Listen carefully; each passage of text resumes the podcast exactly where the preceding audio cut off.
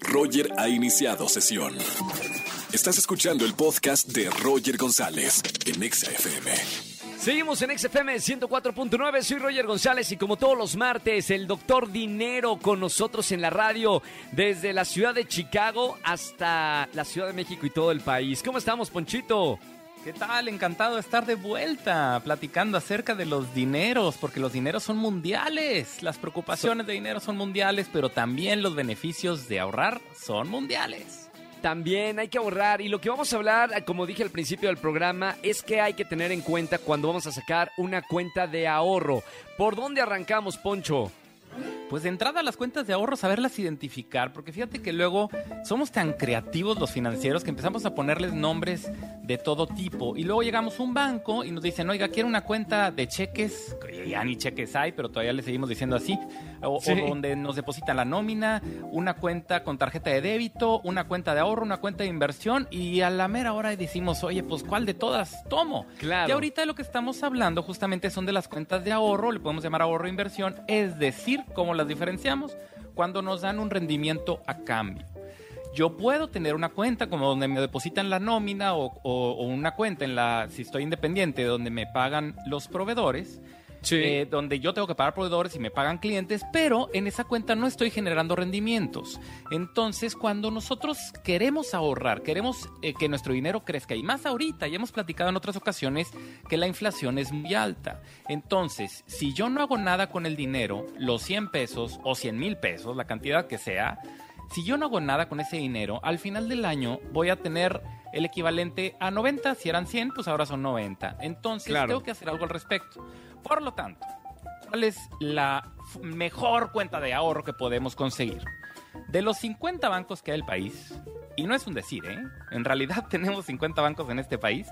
Entonces, ¿qué podemos hacer con esos 50 bancos? De entrada, aquí hay algunos tips. Primero, entre más grande el banco, menos rendimiento me va a dar.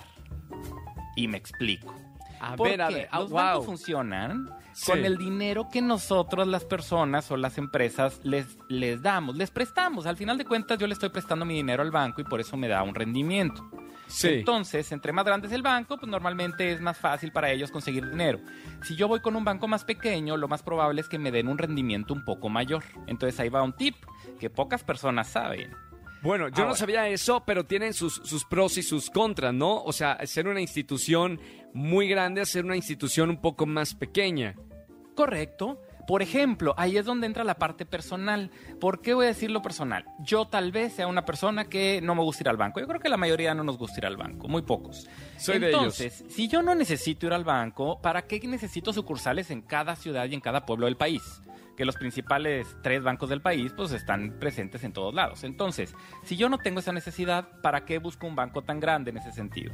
Si yo lo que quiero es que tenga una muy buena, la tendencia en que entre más grande es el banco, mejor, más dinero tienen para, para gastar en, tecnología, en infraestructura, en aplicaciones. Claro. Entonces, por ahí puedo encontrar algo mejor. Ahora, algo importante que tal vez nos estaremos preguntando, pero si es un banco pequeño, ¿qué pasa si quiebra? Ah, buena pregunta por ahí. Porque, ¿Se lleva el ¿qué dinero? sucedería? ¿Mi dinero desaparece? Sí, pero no. y me sí, pero no. Poco para que todos a ver qué sucede. El banco definitivamente si quiebra, pues quebró. Entonces desapareció. Ya ha pasado. De hecho, a un par de años, ahí cuando estábamos iniciando con el tema de la pandemia, quebró un banco y pero el dinero de la gente se recupera porque tienen un seguro. Entonces, mensaje muy importante para todos. Si yo invierto, abro una cuenta de ahorros en un banco, en el que sea, y el banco quiebra, desaparece, lo que le suceda, no importa, porque entra el seguro y gracias a ese seguro yo voy a tener entonces eh, mi dinero viene de vuelta con todos los intereses y eso se llama IPAF.